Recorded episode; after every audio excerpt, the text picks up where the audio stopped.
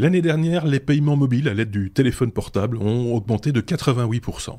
Euh, C'était une année particulière, c'est vrai, mais malgré tout, on le sait, ça ne date pas d'hier. Depuis plusieurs années maintenant, les paiements en espèces ne cessent de diminuer. Euh, depuis euh, les années 2010, on voit l'émergence de nouveaux acteurs sur le plan bancaire, néobanques, les nouvelles banques euh, qui arrivent, on les appelle également euh, les banques mobiles, justement, parce que paiement euh, mobile. à qui s'adressent ces banques? Quel est le niveau de sécurité offert? Quelles sont les garanties offertes par ces, ces banques?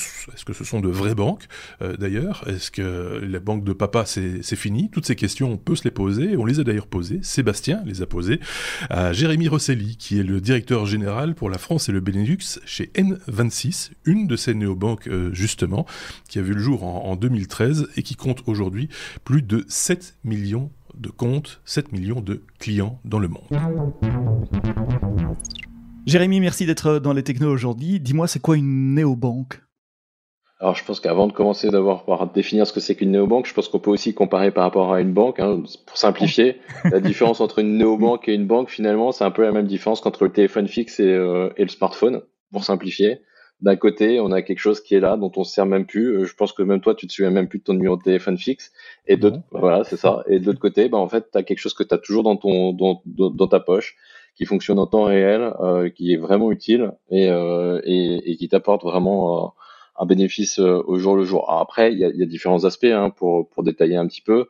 Tu d'abord un aspect technologique. Hein. Moi, j'aime bien dire que N26, avant d'être même une banque, on est surtout une boîte de tech.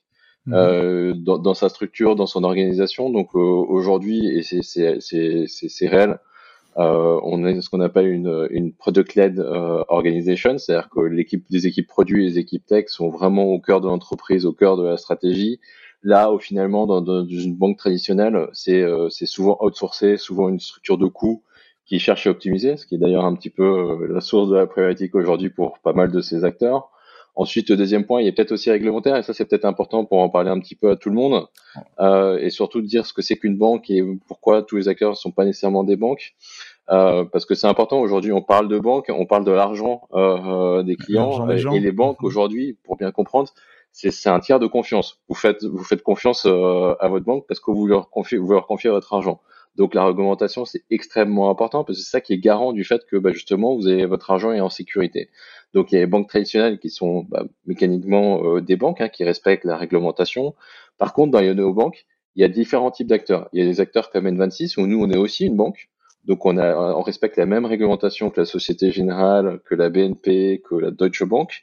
Et il y a aussi un, autre type d'acteurs qui s'appelle néobanque, et d'ailleurs le régulateur leur a interdit de dire néobanque, qui sont simplement des interfaces, mais qui sont elles-mêmes reposent sur d'autres banques. Donc c'est là où il faut faire très attention dans les néobanques d'un point de vue réglementaire, il y a des acteurs qu'on appelle des banques et des acteurs qu'on appelle des, des, des, prestataires de paiement qui sont simplement des interfaces entre les, euh, entre les banques et, euh, et les clients.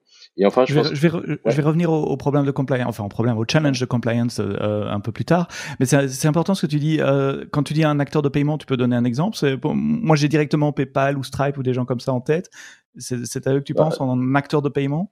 Pas nécessairement, mais quand tu regardes, par exemple, même des, des acteurs comme euh, Contniquet, par exemple, en France, mhm. euh, eux, ce, ce n'est pas une banque. Euh, ils se reposent sur la licence bancaire euh, d'un autre acteur. Et il y a des, justement, il y a des banques dont le métier, c'est pas simplement, c'est pas de proposer des services aux clients, c'est de proposer euh, des services bancaires à d'autres néobanques ou prestataires de paiement. En, en, France, on a un acteur très fort qui s'appelle Trésor. Il y a aussi Solaris Bank en, en Allemagne. Mhm. Et ça, en fait, c'est ce qu'on appelle de la banque as a service. Euh, et, et, c'est là où on voit vraiment la différence entre les différents acteurs, euh, notamment dans le monde de la néobanque. Et c'est important de le dire parce que la semaine dernière, le régulateur français a interdit à ces acteurs qui ne sont pas banques de s'appeler néobanque. De s'appeler banque pour, pour éviter la confusion sur le marché par les clients.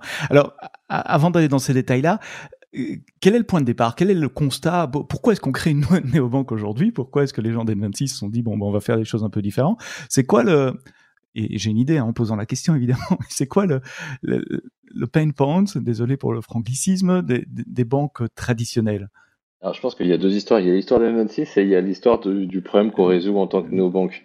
On peut peut-être commencer par euh, l'anecdote de N26 euh, au départ, euh, parce que ça s'appelait pas N26, mais pour l'anecdote, N26 au départ c'était une carte qui était faite pour les parents, pour que les parents puissent donner de l'argent de poche à leurs enfants. Mhm.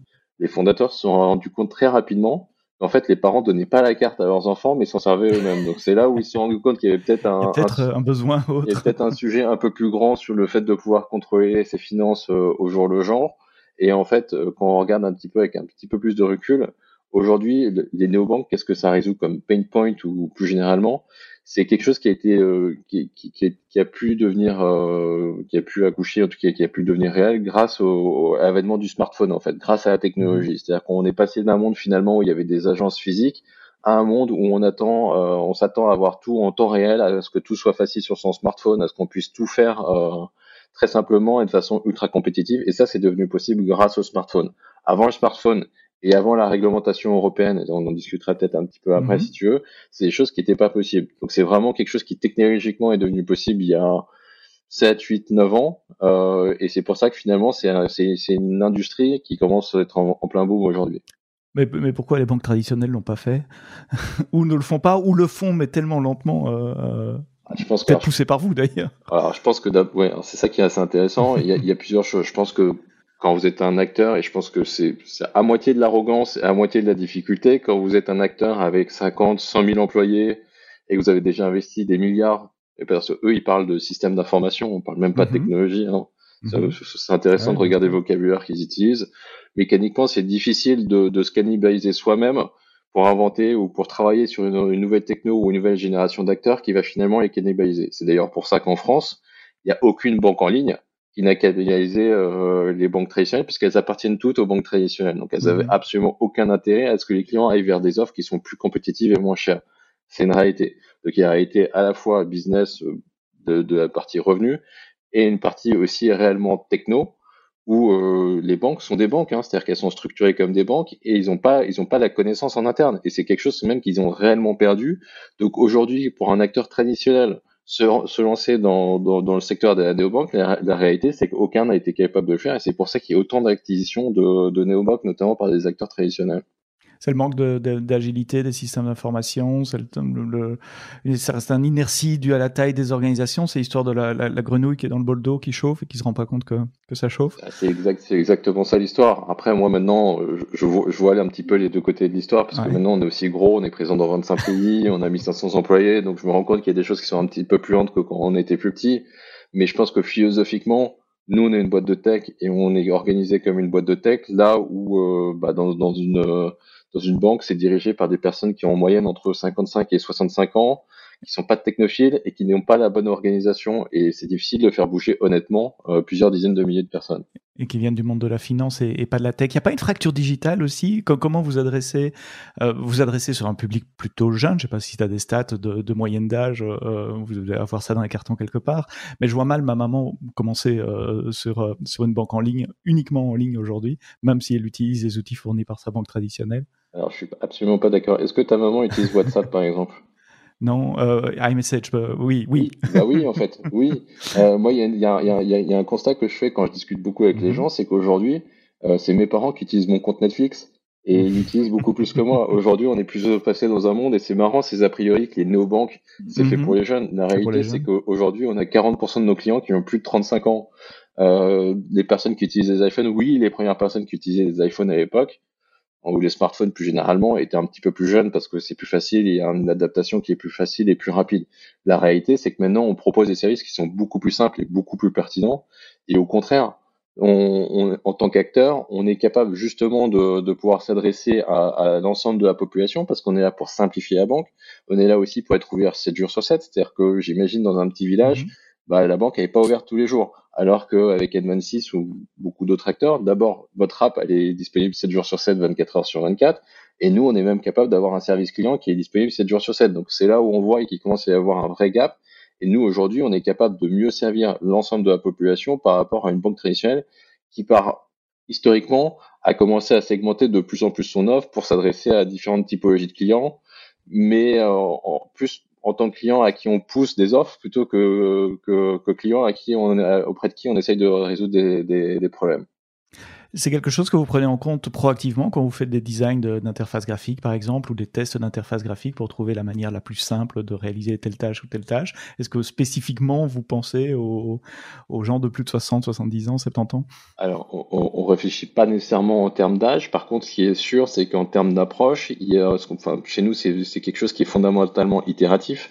C'est-à-dire que là où, bah, dans une banque traditionnelle, où beaucoup d'acteurs, ils vont faire une ou deux releases par an de, de leur app, mhm. nous, il y en a plusieurs, il y en a plusieurs dizaines par jour. C'est-à-dire qu'aujourd'hui, euh, et c'est même structuré de telle façon à ce qu'on puisse changer des choses dans l'application euh, quasiment bah, tous les jours et ah, qu'on continue à faire évoluer les choses.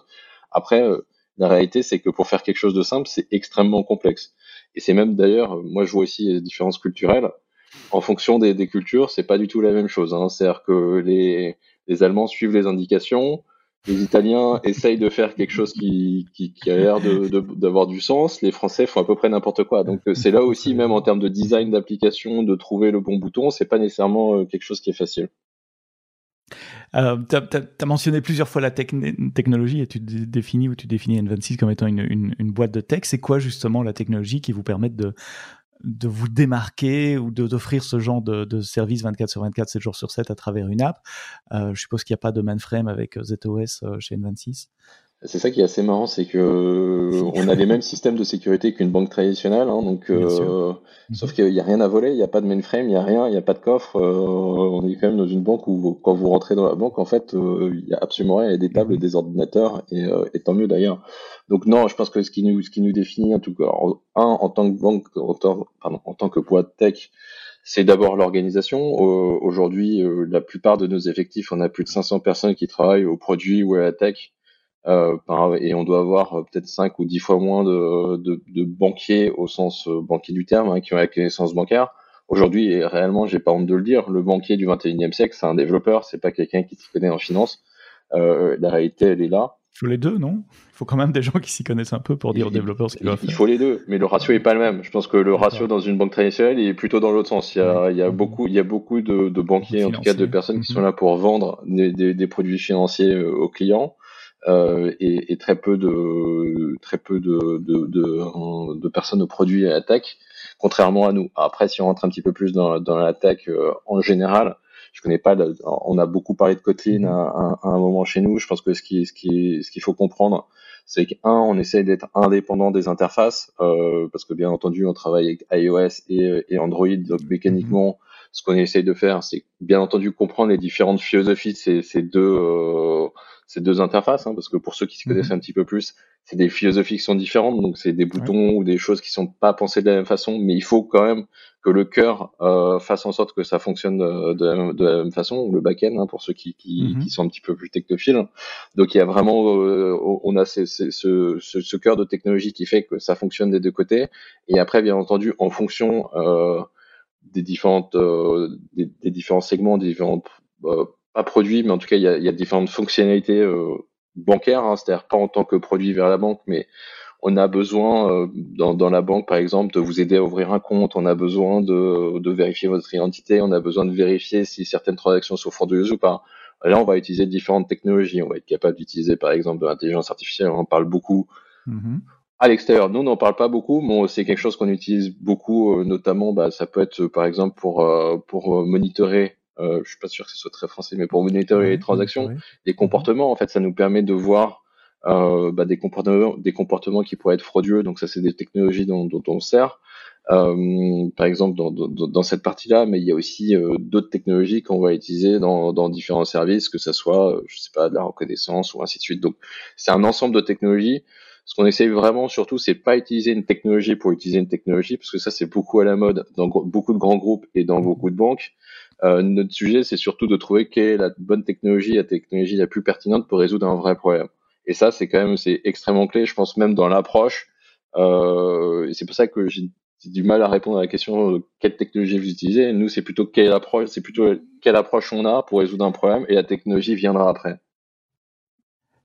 Donc, euh, votre antenne, c'est uniquement des applications euh, mobiles, euh, Android, iOS. On a un site web, hein, juste. Et, et un site web aussi, ok, d'accord. Oui, non, je pose la question parce qu'il y, a, certaines. Euh, néobanques ou néobanques qui n'ont même pas de site web, c'est juste mobile. Donc vous avez les, trois qui s'adressent à un, un back-end en, suivant, tu n'as pas cité ces mots-là, mais je traduis euh, avec mon, mon langage de, développeur euh, des technologies de développement agile, de, déploiement continu, puisque tu parles de plusieurs releases par, euh, par jour. Donc c'est toutes les, les, les, best practices, comme on dit en franglais, d'ingénierie logicielle euh, actuelle appliquée au, au, métier de la finance et le choix des technologies pour répondre aux, aux problèmes qui se, qui se posent à vous. Est-ce que vous avez aussi une tendance à développer vous-même en utilisant des, des, briques technologiques du marché ou d'aller acheter des packages, des banques traditionnelles? J'ai beaucoup travaillé dans des banques traditionnelles euh, quand j'étais plus jeune en tant que consultant et souvent on passait notre temps à intégrer des packages existants. Ils achetaient la solution d'anti-money laundering de tel vendeur, la solution de compliance XYZ de tel autre vendeur. Quelle approche vous avez en matière de, de, de, développement logiciel? Là, là-dessus, l'approche est de façon très transparente, elle est hybride. Euh, la réalité, c'est que on aime bien faire les choses en interne, mais il y a aussi un moment où il faut être aussi, on a, on a, on a, on a une limite de, de ressources. Et la réalité, c'est qu'on essaye plutôt d'utiliser nos ressources pour faire les choses qu'on est capable de faire mieux que les autres, en tout cas qui auront plus de valeur ajoutée si on le fait nous-mêmes, et après utiliser certaines briques qui marchent mieux euh, sur le marché. Donc ça c'est vraiment un équilibre et de temps en temps on est capable de passer de l'un à l'autre. Mais c'est aussi avoir cette infrastructure qui permet un jour de passer de l'un à l'autre. Donc ça c'est pensé dès le départ, euh, mais on n'a pas de là-dessus on n'est pas euh, on, on, dogmatique. On n'est pas dogmatique, on n'hésite pas et, et, même avec nos partenaires, hein, c'est des choses où on est très transparent euh, sur ces choses-là. Et je pense que c'est la best practice normalement euh, sur ces sujets-là. Alors en ouverture, tu as rappelé que vous êtes une banque, vous avez une licence bancaire. C'est quoi les, les, les challenges de, de, compliance, euh, de conformité pour parler français, quand on crée un système comme ça de zéro? Parce que je ne me trompe pas, vous êtes parti euh, euh, de zéro.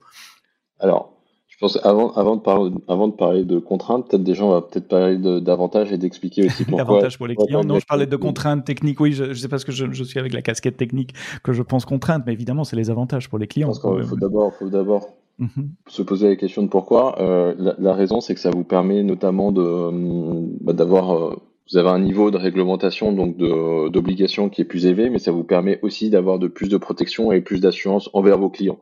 Aujourd'hui, quand vous êtes client N26 ou quand vous êtes client d'une banque traditionnelle, eh ben, votre argent est garanti jusqu'à hauteur de 100 000 euros. C'est quand même quelque chose qui est extrêmement important et c'est pas le cas dans la plupart des acteurs euh, qui n'ont notamment pas de, de licence bancaire. Mhm. Euh, il y, a, y, a, cette partie-là qui est la partie visible de l'iceberg, mais il y a aussi beaucoup d'obligations, bah, notamment donc en termes de, de, de, compliance et toutes ces choses-là, qui nous obligent justement à, à, à, avoir des cahiers des charges qui sont très élevés pour s'assurer bah, justement qu'il y ait par exemple une continuité du service, pour s'assurer qu'il y ait, euh, je sais pas, euh, un certain, une certaine euh, qualité de service, que ça soit pour avoir accès à votre argent, pour, pour qu'on puisse vous répondre euh, dans certains cas. Donc il y a, y a, un ensemble de cahiers des charges qui est extrêmement complexe d'un point de vue purement opérationnel, hein, euh, et c'est des choses mhm. qui sont extrêmement longues. Et après, il y a bien entendu aussi un cahier des charges qui est technique, euh, et qui est lié à ça. Donc c'est là où on commence à parler notamment de core banking et, et de, de tous ces aspects-là. Là encore une fois, euh, c'est une approche qui est relativement hybride parce que N26 d'ailleurs, on a commencé, on était nous-mêmes, on n'avait pas encore notre licence bancaire. Donc on a commencé euh, avec euh, une banque qui, justement était notre banque et nous on s'occupait de la partie orientée vers, vers les clients, donc vraiment de l'interface. Mais on a demandé notre licence bancaire et on a très rapidement transitionné nos clients vers notre core banking. D'ailleurs, c'est intéressant de bien préciser, c'est pas parce que vous avez une licence bancaire que vos clients sont chez vous. C'est ça. Il y a aussi, il y a aussi des acteurs qui peuvent avoir cette approche un tout petit peu hybride. Donc, le, on aime bien le dire aussi. Il y a une différence entre avoir une licence bancaire et avoir les clients dans sa propre banque. Donc ça, c'est, euh, c'est un vrai challenge hein, parce qu'il faut bien entendu, et on parle d'argent, donc il faut s'assurer bah, qu'on mhm. enregistre bien les transactions. Euh, on parle d'argent, hein, donc euh, vous. On peut pas se tromper, on peut pas passer un paiement deux fois. on, peut pas passer un paiement deux fois ou on peut pas ne pas l'enregistrer non plus, parce qu'à un moment on est interconnecté avec le, reste de l'industrie et les, les, le cahier des charges de l'industrie hein, est, extrêmement fort, que ça soit euh, pour se connecter au paiement, donc avec SEPA mhm. notamment, où vous êtes connecté, donc là le cahier des charges est extrêmement élevé. Vous avez aussi des cahiers des charges avec euh, notamment Mastercard ou en tout cas toute la partie d'intégration euh, des, de ce qu'on appelle les schemes. Donc là aussi, euh, le cahier des charges est extrêmement important. Par exemple, sur le taux de réponse quand, quand, quand votre carte, vous allez faire une transaction et que vous avez mhm. interrogé la banque, bah, il faut être capable de répondre, de répondre en moins de X secondes. C'est de temps en temps, vous voyez quand vous attendez un petit peu euh, euh, votre banque et que de temps en temps, peut-être pas chez nous, mais chez les autres, vous, vous avez le ticket qui ressort parce que ça marche pas, c'est parce qu'il y a un cahier des charges qui est extrêmement précis et si la banque ne, ne, respecte pas euh, ce qu'on appelle le timeout, et eh ben la transaction est automatiquement refusée. Donc il y a un ensemble de cahiers des charges euh, qui est extrêmement complexe, mais qu'on est aussi capable de faire et qu'on a qu'on a fait progressivement. C'est-à-dire qu'aujourd'hui, et c'est ce qui se passe pour la, la, plupart des acteurs, et ça devient de plus en plus facile en fait, parce que maintenant, les différents acteurs dans l'échelle de valeur, que ce soit euh, typiquement Mastercard ou, ou d'autres acteurs qui proposent du core banking ou du banking as a service, ils commencent à proposer de plus en plus des services plug and play. C'est-à-dire que vous allez pouvoir aller, voir euh, Mastercard et vous allez très rapidement, avec très peu d'ingénieurs, être capable d'intégrer de, euh, des fonctionnalités assez facilement avec eux. Là où il y a 5 ans ou il y a 10 ans, c'était beaucoup plus difficile. Mmh. Donc aujourd'hui, maintenant, avec quelques dizaines de développeurs, bah, vous allez pouvoir avoir des services de base qui, tout cas, vous êtes capable de lancer un produit quasiment fonctionnel avec très peu de développeurs. Là où il y a 5 ans il y a 10 ans, bah, il en fallait 10 ou 100 fois plus. Euh, Donc on voit l'évolution. Néanmoins, euh, il y a encore beaucoup de choses à faire. Hein. Donc on parle de core, et encore même moi je connais pas encore tout, mais on parle de core banking, on parle de, de transaction monitoring, on parle de, de scheme, donc comment fonctionnent les paiements. Ça c'est les grandes briques euh, en général. On parle de comment est-ce qu'on enregistre les informations de nos clients, parce que ce qu'il faut bien comprendre aussi, c'est que c'est pas fait simplement dans une base de données. Il faut bien entendu que ça soit non seulement sécurisé, mhm. mais aussi qu'il y ait, qu'il y ait un accès, euh, qu'il y ait un accès, et surtout qu'il n'y ait pas de enfin, qu'il y ait des, vrais sujets de redondance, hein, parce que euh, c'est, des choses qui arrivent. On a vu encore il y a pas si longtemps que ça un, un, data center, un data, center mhm. brûlé. Donc euh, ça, c'est des choses aussi que qu'on, regarde beaucoup, avec bien entendu des aspects sécuritaires qui sont extrêmement clés. Alors, je rentrerai pas dans les aspects sécuritaires pour des raisons de mhm. sécurité, mais c'est des choses qui sont extrêmement clés chez nous et, euh, et, et qu'on regarde. Et peut-être la dernière chose qui doit, te parler, doit te parler un peu plus, c'est notamment la partie euh, infrastructure. Comment est-ce qu'on est capable de passer? Bah, Justement, euh, aujourd'hui, euh, on a 7 millions de clients, mais il y a, moi, quand je suis arrivé, on en avait 200 000. Euh, ça aussi, c'est comment est-ce qu'on on gère les infrastructures mhm. pour être capable du jour, peut-être pas du jour au lendemain, mais comment est-ce qu'on est capable d'optimiser à la fois les ressources mais la capacité de grandir. Aujourd'hui, je pense qu'on a atteint un stade où on pourrait quasiment doubler notre nombre de clients. Ça serait extrêmement simple d'un point de vue purement infrastructure, euh, grâce aux différents acteurs qui existent et euh, au cloud, euh, pour, pour, pour, mhm. faire simple. Euh, on a peut-être un peu de la partie opérationnelle, elle serait plus compliquée, en tout cas, de prendre un petit peu plus de temps à ce qui est oui, ça, c'est, ce sont des technologies qui sont euh, disponibles maintenant au 21e siècle et dont des entreprises en, forte croissance comme, comme N26 peuvent, euh, peuvent bénéficier relativement euh, simplement. En tant que client de Néobank, moi, il y a un truc qui, qui, qui qui m'ennuie, mais c'est pas de la faute des néobanques, c'est de la faute du système bancaire traditionnel. Euh, je suis belge, j'ai habité en Angleterre, en France, donc je suis profondément européen. Euh, j'ai des comptes en banque, j'ai travaillé très longtemps au Luxembourg, j'ai des comptes en banque euh, ben, dans plusieurs néobanques, dans, donc dans différents pays, et, je me trouve souvent face à des institutions privées ou publiques qui disent ah non désolé votre numéro IBAN ne commence pas par FR machin, on accepte que donc parce que ici je suis en France, euh, euh FR, c'est ce qu'on appelle la discrimination en Liban. On en a parlé dans le podcast Les Techno il y a, il y a quelques semaines, je crois que c'était avec euh, avec Xavier également. Et je suppose que c'est un sujet qui, qui vient aussi de la part de, de, de vos clients et en fait, deux questions. Est-ce que c'est un sujet pour vos clients? Et si oui, comment vous les aidez euh, euh, à, se, à, se, battre contre la discrimination à Liban? Je pense que c'est un sujet pour tout le monde et ça, c'est une, une, réalité. Hein, euh, Aujourd'hui, euh, donc toi, tu es, un Belge qui vit en France, moi je suis un Français qui mhm. vit en Belgique, donc mhm. je, je, je, vis aussi de l'autre côté. La, la, réalité, c'est qu'on on voit vraiment les choses s'améliorent, mais la réalité, c'est que normalement, il y a une réglementation européenne. Qui dit que vous pouvez utiliser n'importe quel compte, bancaire euh, n'importe où en Europe. Euh, ça veut dire que avec votre IBAN, pour ceux qui connaissent, ça va, pour ceux qui savent pas ce que c'est que l'IBAN, en fait, c'est votre RIB en français, c'est votre numéro de compte. la réalité, c'est qu'en fonction des pays, bah, ils font déjà pas la même longueur et ils commencent pas par les mêmes lettres. Et souvent, euh, beaucoup d'acteurs, en tout cas beaucoup d'autorités, de, de, beaucoup même d'acteurs du paiement, ont des infrastructures qui sont pas faites pour accepter aux différentes longueurs d'IBAN ou qui s'en servent notamment pour, pour, pour filtrer euh, certains sujets. Donc il y a, y a, un vrai sujet d'abord purement technique euh, de, de, tous ces acteurs-là, même si ça, ça, aurait déjà dû être résolu depuis au moins 7 ou 8 ans. Mhm. Donc, euh, on parle en nombre d'années, hein, c'est des choses qui prennent un petit peu de temps. Et, euh, et, après, il y a aussi une question de volonté aussi, parce que c'est aussi quand vous êtes des acteurs, notamment de la banque, bah, ça vous arrange de ne pas nécessairement autoriser ou de rendre un petit peu plus difficile euh, l'arrivée d'acteurs étrangers. Ça, c'est une réalité aussi. L'Union européenne euh, l'a dénoncé. Hein. Il y a ce qu'on appelle une pétition, mhm. donc elle a clairement dit que c'est quelque chose qui était absolument pas légal et bien entendu encourager tous les clients à se diriger vers les différentes autorités dans les différents pays. Après, qu'est-ce que nous on fait? Donc la deuxième partie, mhm. on a bien entendu euh, ça, on travaille régulièrement avec les différentes autorités dans les différents pays, hein, parce qu'il faut bien comprendre qu'N26 on est présent dans 25 pays. Donc c'est euh, c'est pas un sujet en fait, c'est 25 interlocuteurs différents. C'est c'est beaucoup de sujets euh, différents mhm. en général. Donc on essaye dans chacun des pays de trouver des solutions, de voir comment est-ce qu'on peut améliorer les choses en général. Hein. Ça c'est la première chose. La deuxième, on a lancé euh, assez récemment, pas que nous, mais avec d'autres acteurs, euh, notamment avec Wise, ex TransferWise, mhm. par exemple une initiative pour encourager les, les, clients à notamment euh, expliquer leurs problèmes euh, d'IBAN. Hein, donc c'est Adopt My IBAN euh, où on a vraiment poussé les clients à, à en parler et, et, et, avoir un maximum de, de résonance sur ces sujets-là. Et la troisième façon, qui est un petit peu plus business driven, où par exemple en Espagne ou en Italie, on a été aussi capable de lancer des IBAN locaux avec toute la toute la difficulté euh, et toutes les ressources nécessaires pour le faire. Mais donc on est aussi capable nous de s'adapter de notre côté. Après, ce qu'il faut comprendre, si on prend un petit peu plus de recul, et c'est de comprendre que finalement, c'est dommageable pour le client. D'abord, parce qu'en fait, euh, les clients, bah, ils peuvent pas se servir, euh, ils n'ont pas accès nécessairement euh, à des services qui peuvent venir de l'Allemagne, de l'Italie, de l'Espagne, mmh. même si c'est des meilleurs services que ce qu'ils ont dans, dans, leur pays. Je pense que ça, c'est la première chose. La deuxième, en général, bah euh, du coup ça encourage pas l'innovation et ça c'est quand même un petit peu problématique euh, parce que finalement on a quand même envie que les choses évoluent. Euh, je pense que peut-être pas la plupart des personnes qui, qui t'écoutent, qui, qui, te regardent, mais en tout cas la, plupart des personnes qui ont un compte en banque, souvent leur expérience bancaire ressemble à celle des années 90, donc il y a peut-être mmh. moyen d'améliorer un petit peu les choses. Et la troisième, et c'est ça qui m'embête encore plus en tant qu'Européen convaincu aussi, c'est que finalement, on, empêche l'émergence de, de, nouveaux, euh, de nouveaux acteurs vraiment pan-européens.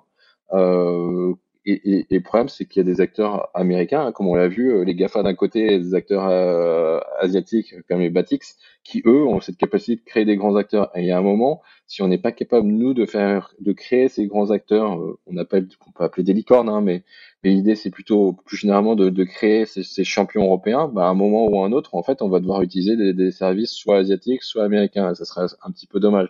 Je parle de la banque, hein, mais c'est le même sujet aussi euh, pour euh, pour Doctolib. Hein. Moi, je serais très heureux que mm-hmm. Doctolib euh, devienne vraiment champion européen et qu'il puisse s'exporter aux États-Unis et en Asie et qu'on finisse pas finalement par utiliser encore une fois des acteurs américains pour gérer certaines choses. Le rendez-vous de santé. Ça, Doctolib pour les, les Belges et les Suisses qui nous regardent, qui nous écoutent, c'est une plateforme de réservation euh, médicale pour prendre rendez-vous chez son docteur, qui est euh, franco-allemand, hein, si je ne me trompe pas. Je sais que ça marche bien en France, mais je crois que c'est disponible en, en, Allemagne aussi. Euh, j'ai une question super naïve, je ne sais pas s'il y a moyen de répondre brièvement, mais tu, dis que vous avez ouvert des, des local IBAN, donc des, des IBAN dans les pays en Espagne et en Italie, si j'ai bien entendu. Qu'est-ce que ça implique? Pourquoi, pourquoi on ne peut pas le faire à grande échelle dans 25 pays? C'est chaque fois des négociations euh, one-to-one avec les autorités bancaires du pays? Absolument, absolument Ce n'est pas des négociations, euh, c'est plutôt simplement des cahiers des charges locaux. Ça veut dire que, de, et de toute façon, c'est le sens de l'histoire aussi, euh, mais c'est de, s'assurer qu'on respecte l'ensemble des réglementations locales. Donc ça veut dire, un, les réglementations d'un point de vue purement bancaire, hein, ça veut dire, et, pas, ça, ça parlera peut-être pas à tout le monde, mais euh, comment est-ce que vous, vérifiez l'identité des clients Comment, quelles sont les règles que vous utilisez, notamment pour, faire ce qu'on appelle des reporting, donc dire quels clients vous avez, euh, quels sont les types mhm. de transactions, et à chaque fois c'est différent d'un pays à l'autre. Donc ça, c'est une deuxième chose. Euh, les systèmes de paiement, même si aujourd'hui on, on, on, pense qu'on est dans un système de paiement uniformisé et ça, ça c'est pas et, et, et on, on, pense. Euh, la réalité, c'est que euh, c'est pas, c'est encore pas la même chose dans les différents pays. Hein. Euh, il y a, il y a CEDA en, Belgique, il y a même pour les pour les paiements par carte, bah ça marche. Il y a deux. Il y a, il y a, il y a comment ça s'appelle Banque Contact. Il y a, donc mm-hmm. les, les, schemes de cartes de paiement sont pas nécessairement les mêmes dans, dans l'ensemble des pays. Donc systématiquement, vous êtes obligé de mettre en place des équipes opérationnelles, de respecter les, les, les process opérationnels locaux. Hein. Je prends un exemple concret bah, quand vous avez un client qui décède, malheureusement, parce que ça arrive, mhm. bah, les procédures sont pas les mêmes dans les différents pays, donc il faut mettre ça en place. faut se connecter avec les différents systèmes de paiement euh, pour que ça fonctionne, et ainsi de suite. Donc aujourd'hui, à chaque fois, avoir un IBAN dans un, dans un pays, c'est énormément de ressources euh, nécessaires. Donc c'est pour ça qu'en termes de mhm. business, c'est possible dans un, dans, un, dans un grand marché, ça devient un petit peu plus compliqué sur un marché qui est, qui est un, peu plus, un peu plus petit. C'est une super transition sur, ma dernière question. En fait, euh, on, sent par ta réponse là que dans le monde de la finance et de la finance euh, personnelle, du retail banking, on a besoin de plus d'Europe, de plus d'harmonisation. Comment tu vois le futur des, banques J'allais dire des banques, peut-être des néobanques? Euh, là, pour le moment, vous tapez un, fameux coup de pied dans, la fourmilière. Mais comment, comment tu vois le futur de, la banque en Europe? Il y a beaucoup de choses à dire. Euh, non, mais un grand sujet. Hein. un grand sujet, c'est presque une, un sujet de, un sujet pour le bac. Non, la, la réalité, c'est que au début, moi, j'ai vécu il y a quatre ans, on nous regardait comme un, comme un épiphénomène. Euh, on était à curiosité. Euh, Aujourd'hui, la réalité, c'est que maintenant, et nos banques, on est non seulement euh, au cœur de ce qui se passe, parce que pour donner un chiffre, en France, en 2019, donc avant même l'année du Covid, euh, un tiers des clients qui ouvraient un nouveau compte ouvraient un compte dans une néobanque. Donc on était clairement au, cœur du sujet. Maintenant, ce qu'on voit, c'est qu'on est dans, dans, dans, le siège du conducteur. C'est-à-dire que on voit les différents acteurs qui commencent à, à, recopier ou en tout cas vraiment suivre les différentes offres qu'on est capable de proposer. Hein. Euh, typiquement, on a lancé des cartes en métal. Maintenant, euh, mm-hmm. on compte plus les acteurs qui font des cartes en métal. on, on a supprimé les frais lorsque vous payez à l'étranger étrangement, euh, beaucoup d'acteurs qui gagnaient beaucoup d'argent ont commencé à supprimer euh, les frais étrangers. Donc on voit vraiment qu'aujourd'hui, maintenant, on est plutôt dans, dans, dans, le siège du, du conducteur. Après, euh, si on prend une vision un peu plus macroscopique, toutes les banques ne vont pas disparaître. la réalité aussi, c'est qu'il y y a encore de la place pour tout le monde, mais par contre, on va voir des champions européens apparaître comme nous, euh, comme certains Anglais euh, qui, qui, se développent aussi très bien. Donc il y aura une cohabitation entre deux types d'acteurs, bah, les acteurs traditionnels qui ont réussi à, à faire leur mue euh, technologique au digital, en tout cas qui ont été capables de justement s'adapter et de bouger vers le digital. Il y a les acteurs néo-digitaux, en tout cas des, des, mm-hmm. des, acteurs comme nous, en tout cas qui sont nés dans le digital et, et qui vont atteindre une certaine taille critique. Il y a aussi des acteurs euh, des néobanques qui n'atteindront pas leur taille critique. Hein. Je pense que c'est aussi, aussi la réalité et on le voit. Hein. Je pense que si vous dépassez pas plusieurs millions de clients, ça va devenir extrêmement compliqué. Par contre, et dernier point, je pense que c'est ça qui est intéressant, c'est qu'on surtout le combat, il se fera quasiment même de façon indépendante de la plateforme. Euh, Aujourd'hui, on parle de, smartphones et de cartes les cartes sont, commencent même à disparaître. Hein. On commence à parler de, de paiement mobile. Et il n'y a pas de raison aussi même que la banque, euh, dans, dans, les prochaines années, finalement, change de support. C'est-à-dire qu'on a vu, euh, on a vu les agences physiques, mm-hmm. on a vu les, banques en ligne, on a vu les banques mobiles. Il n'y a pas de raison que dans 5 ou 10 ans, bah, finalement, la banque, ça soit encore une, une interface différente ou qu'on n'ait même plus besoin d'interface physique. Euh, parce que pour d'autres raisons, on est capable de, de y arriver. Hein. Je sais pas, Amazon, on est, maintenant, ils sont capables de, de, de, de connaître quel est le client dans un magasin sans lui demander sa carte ni sa pièce d'identité. Donc, on voit que le futur aussi, il y a quand même, euh, il y a, il y a quand même, euh, il y a quand même une évolution. Donc ça, là-dessus, je pense que le, ça sera même indépendant du média sur lequel euh, qu'on utilisera en tout cas pour pour payer. Donc plus de médias ou différents médias? Un, un, un, médium, un, médium, un médium différent, en tout cas, on, en tout cas, ce sera, ça, le médium, le médium pourra changer. Nous, on sera là parce que par définition, notre infrastructure est faite justement pour s'adapter euh, aux différentes, aux différentes infrastructures qui sont nécessaires. Là où d'autres acteurs auront un petit peu plus de mal. Mais ça va être intéressant de regarder, mhm. je pense, dans les, premières, dans les prochaines années, un, la disparition du cash, deux, la disparition de la carte, et trois, on verra si les gens utiliseront encore leur mobile euh, dans les prochaines années.